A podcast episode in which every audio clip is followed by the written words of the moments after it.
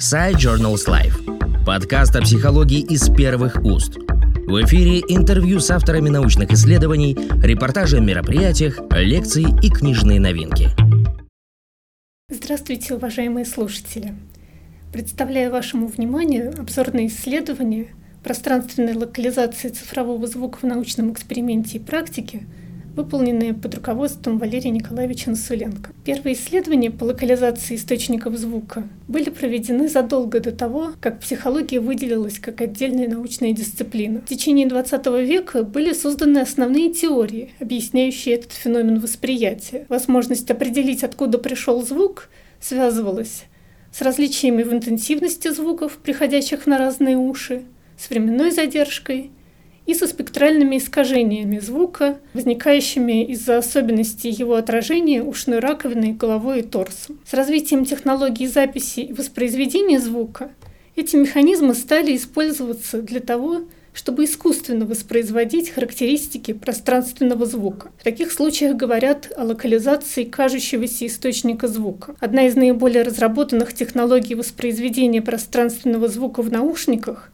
использование передаточной функции головы, которая учитывает индивидуальные анатомические характеристики слушателя. Однако построить такую индивидуализированную функцию технически сложно и часто пользуются данными, полученными не на человеке, а на манекене. В последнем случае могут возникать рассогласования – между тем, что задумывалось создателями звука, экспериментаторами-психологами или звукорежиссерами, и тем, что воспринимает слушатель. Например, особую сложность представляет вопрос, находится ли звук спереди или сзади. Обойти эту проблему можно, например, с помощью тренировок.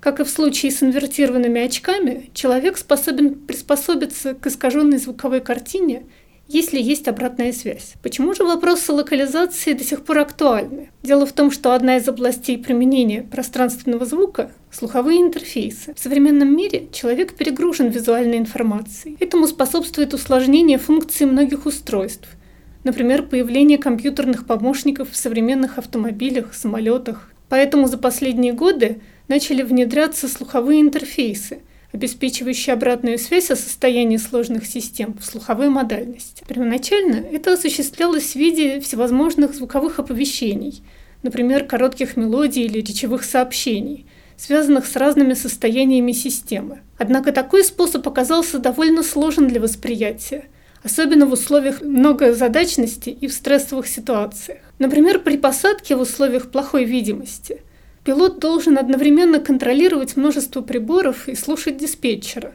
Дополнительные звуковые оповещения еще больше усложняют его задачу, если требуется вспомнить, что же они кодируют.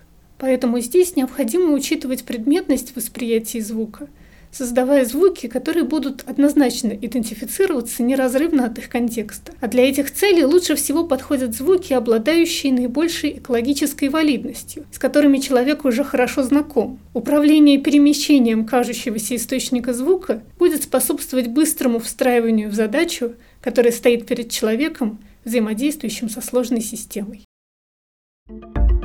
Подкаст Side Journals Life о психологии из первых уст.